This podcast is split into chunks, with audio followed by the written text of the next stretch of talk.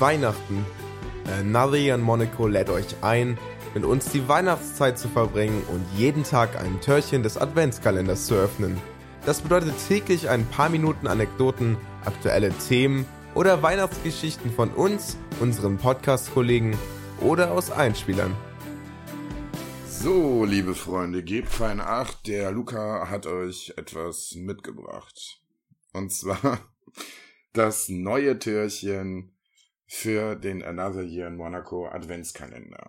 Und ich habe euch ja versprochen, Moment, machen wir mal gerade eben, äh, wie ihr das auf den Folgen schon kennt, eine Zigarette an. Ja, ich weiß, ich sollte weniger rauchen. Hm.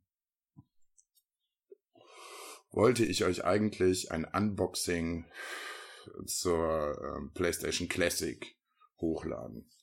Jetzt mir dann mal spontan eingefallen, dass hier, das Ganze ist hier ein Podcast-Format und kein Videoformat, deswegen macht ein Unboxing relativ wenig Sinn.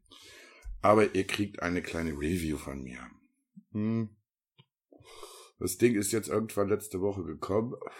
Der Umkarton sieht recht schön aus. Der ist so komplett an das äh, Design der Verpackung der äh, ersten PlayStation halt angelehnt. Sieht sehr schön aus, ist sehr retro, macht Spaß, ist super.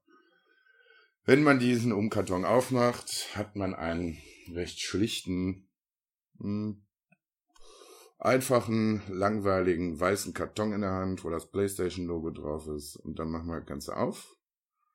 Und dann sieht man als erstes auch schon die kleine PlayStation Classic. 40% kleiner als die Originalkonsole haben sie schön gemacht. Sieht gut aus.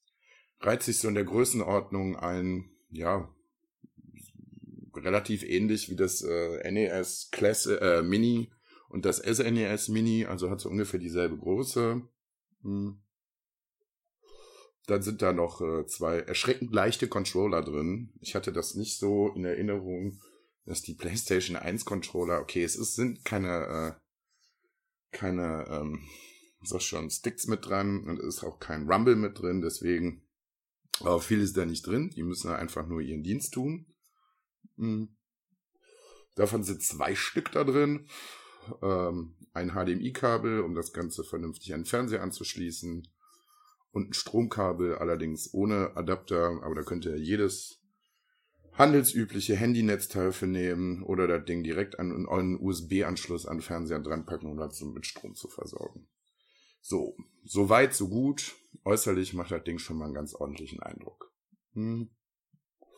Dann habe ich es angestellt, kurz Gänsehaut bekommen, weil natürlich der äh, originale Startbildschirm von der PlayStation 1 kommt, den ich damals sehr, sehr oft gesehen habe, war sehr gut. Und dann, ähm, ja, kommt ein ziemlich hässliches Ringmenü mit ein paar Preview-Bildchen, also ein Preview-Bild pro Spiel.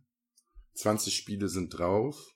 Über die Spieleauswahl könnte ich jetzt sehr lange und breit diskutieren. Da sind viele quatschige Sachen drauf, die heute kein Mensch mehr spielt, die damals auch kein Mensch gespielt hat.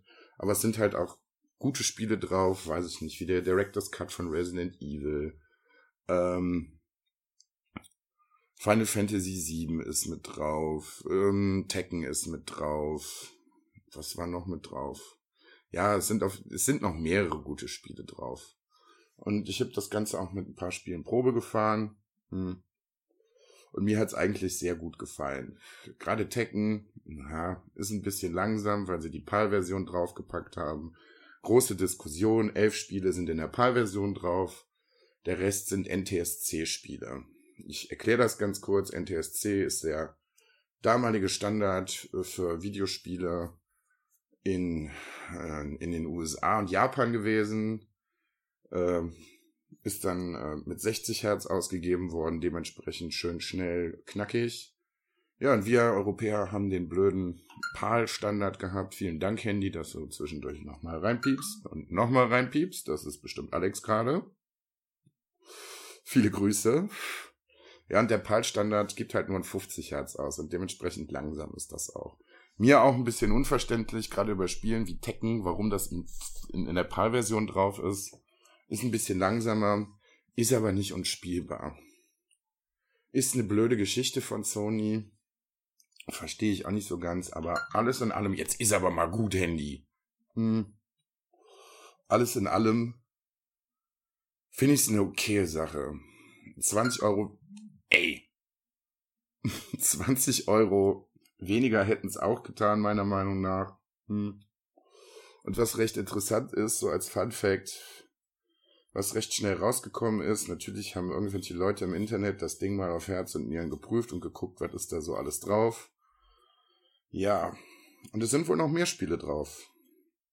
Spiele, die wir uns alle gerne gewünscht hätten. Tomb Raider, Resident Evil 2, Dino Crisis. Meine ich zumindest. Ähm, Gran Turismo. Ja, die sind da drauf, aber man kann sie nicht benutzen. Also keine Ahnung, ob Sony in irgendeiner Form noch vorhat, die Dinger freizuschalten. Das ist halt die Frage, wie, weil das Ding keine Internetanbindung hat. Ähm, aber es hat ja vorne an den Controller-Eingängen zwei USB-Anschlüsse. Also die Controller werden per USB angeschlossen. Vielleicht darf man sich irgendwie eine Datei runterladen, auf den Stick, das Ding vorne reinstecken und dann wird es freigeschaltet. Ich weiß es nicht. Oh, ja, das wird die große Handy-Folge. Äh, beim nächsten Mal werde ich das Handy auf lautlos schalten, wenn ich den Adventskalender aufnehme. Ähm, ja, ich überlege gerade. Irgendwas hatte ich auch noch als Idee fürs nächste Türchen. Ist mir jetzt gerade entfallen. Wird aber kommen recht bald und ich wünsche euch noch einen schönen Tag, ihr Schnuckis.